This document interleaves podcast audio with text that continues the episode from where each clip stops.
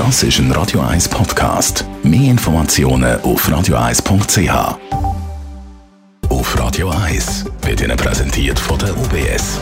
Stefan Stotz von der UBS. Heute reden wir über das Rente investieren. Was versteht man unter dem? Ja, wir denken das Vorsorgethema. Erste Säule, zweite Säule, dritte Säule. Heute ein Blick auf die zweite Säule.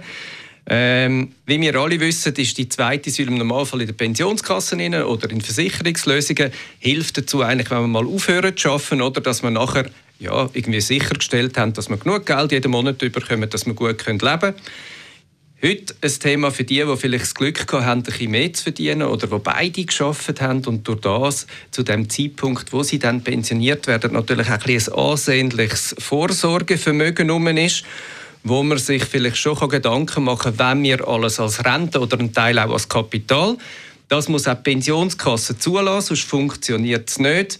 Ähm, und dann ist natürlich der richtige Zeitpunkt, wenn man so langsam auf den Ruhestand zusteuert, um sich genau die Frage zu beantworten, was brauchen wir jeden Monat, damit wir gut leben können und hat es noch mehr Kapital, das könnte beziehen und folglich dann auch ja, in einer Form investieren und vielleicht sogar auch zum Hypotheken zurückzahlen oder in ein Eigenheim. Und genau zu dem Thema hast du uns noch ein paar Tipps mitgebracht.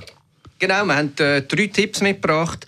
Der erste, ich glaube, es ist gut, wenn man es frühzeitig plant. Ähm, gerade generell, und das haben wir ja auch schon, da schon viel diskutiert, ähm, das Vorsorgethema ist etwas, das langfristig ist, also braucht es auch ein eine längerfristige Planung.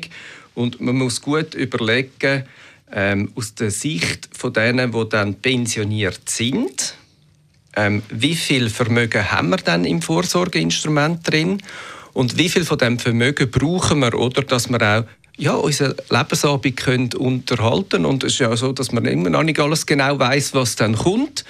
Und dann kann man sicher mit dem anderen Auge dann so ins Kapital hineinschillen und sich Gedanken machen, was mache ich mit dem Kapital. Und bei dem Ganzen sollte man ja dann auch ein bisschen auf die eigene Befindlichkeit schauen. Das wäre dein zweiter Tipp. Ein zweiter Tipp ist natürlich so das Gefühl gegenüber dem Leben und, und der Gesundheit und der Lebenserwartung ist sehr unterschiedlich. Und jetzt kann man, wenn man das ganz nüchtern möchte, in den Raum hineinführen, natürlich sagen, je kürzer das die Lebenserwartung ist, wo man sich selber gibt, umso eher lohnt es sich, möglichst viel Kapital rauszunehmen weil dann brauche ich es gar nicht mehr so lange und dann könnte ich es weitergeben auf eine nächste Generation oder sonst irgendetwas damit quasi organisieren.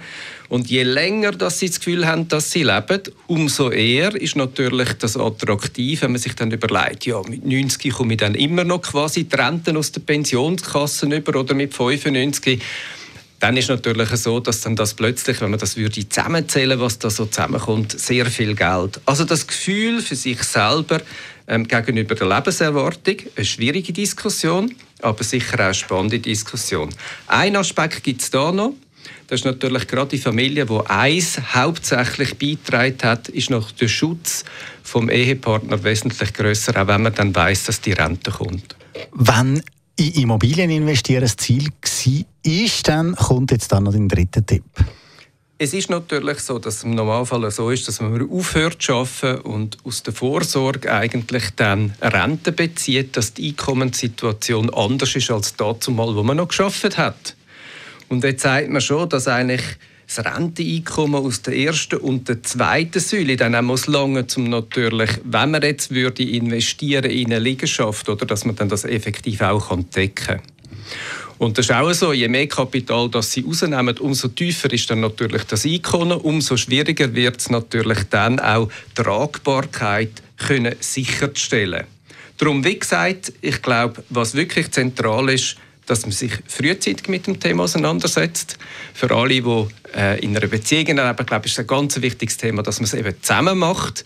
Und amix lohnt es sich da auch ein bisschen Hilfe zu holen, damit man eine klare, transparente Basis hat, bevor man dann zusammen entscheidet. Danke vielmals. Stefan Stotz von der UBS, der erste Finanzratgeber, dann heute in einer Woche zum gleichen. Das ist ein Radio 1 Podcast. Mehr Informationen auf radio1.ch.